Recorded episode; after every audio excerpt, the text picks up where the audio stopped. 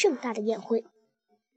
他们回到地道里以后，稍微停了一下，以便狐狸先生把墙上的那个破洞堵住，把砖放回原位。他他自言自语地哼哼着：“哎，我还会尝到那些美味的苹果酒。”他说：“那只老虎，那只老鼠是一只多么卑鄙的家伙呀！他太没礼貌了。”獾说：“嗯，所有的老鼠都都这么没礼貌，我还没见过一只懂礼貌的老鼠呢。而且它喝的也太多了。”狐狸先生说着，把最后一块砖放回原位。好了，现在回家，我们我们准备宴席。他们拿起苹果酒回去了。狐狸先生走在最前面，最小的狐狸排第二，獾走在最后面。他们沿着地道飞飞快的向前走着。他们通过了邦斯的大仓库旁边，就经过了博博吉斯的一号鸡舍，然后他们又走了长长的一段路。他们知道狐狸太太正在这段路的尽头等着他们呢。跟上，亲爱的，狐狸先生大声说。我们很快就会到了。想想那一头等待我们的是什么吧。再再想想我们带带回去的是什么吧。这下可让可怜的狐狸夫人高兴坏了。狐狸先生哼起了小曲儿。我又一次飞快地溜回家，回到我美丽的新娘旁边。当他一喝下这些苹果酒啊，他就会精神振作，心身心舒畅。獾也唱了起来。哦，可怜的獾夫人啊，她饥肠辘辘，气息奄奄。只要她喝下这些苹果酒呀，她就会肚儿填饱，精精神天。他们唱着歌，拐完了最后一个弯。突然之间，一个最最美妙的景象展现在他们的眼前。宴会刚刚开始，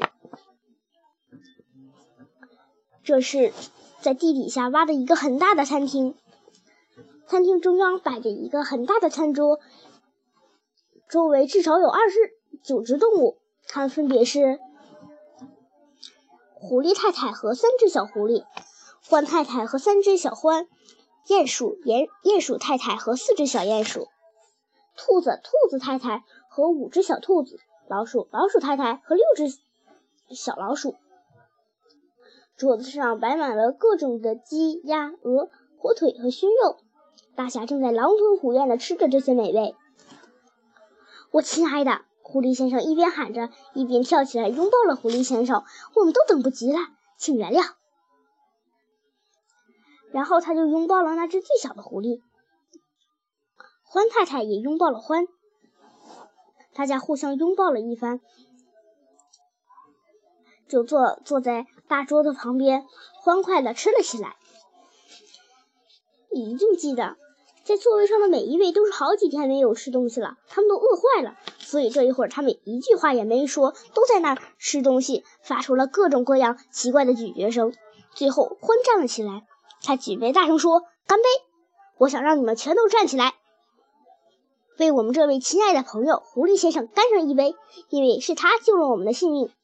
为狐狸先生干杯！”他们都站了起来，举杯大声喊道：“为狐狸先生干杯，祝他长寿！”随后，狐狸狐狸太太也站了起来，说：“我不想在这演讲，我只是想说一句话，那就是我丈夫可是一只了不起的狐狸。”大家都欢呼了起来。接着，狐狸先生站了出来：“这美味的食物。”他开口说道，然后又停了下来。随后，他就进入了沉默中。他打了一个很大的嗝，大家都拍着手笑了起来。这美味的食物，我的朋友们，他接着说，是伯吉斯、邦斯和比伦三位先生款待我们的。欢呼声和笑声更高了。我希望你们也会像我一样喜欢他。他又打了一个长长的嗝。嗯，运气吐出来还是好的。谢谢你，狐狸先生咧着大嘴笑道。不过，朋友们，现在我们得严肃一点。我们还是想着明天、后天的事吧。如果我们出去的话，就会被杀死，对吗？对他们大声地说：“我们跑不了一码就会被打死的。”一点不错，狐狸先生说。可是我来问问你们，有谁要想出去呢？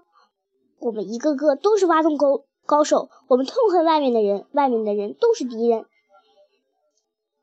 现在我们全家都找到了东西，可是朋友们，我们都有了一套全新的设备。我们有有一条通向三个仓库的安全通道，那可是世界上的精美仓库啊！的确如此，欢说道：“我都看见了。你们知道这意味着什么吗？”狐狸先生问：“这意味着咱们谁都不用出去了。”桌桌子四四周又响起了一阵兴奋的嗡嗡声。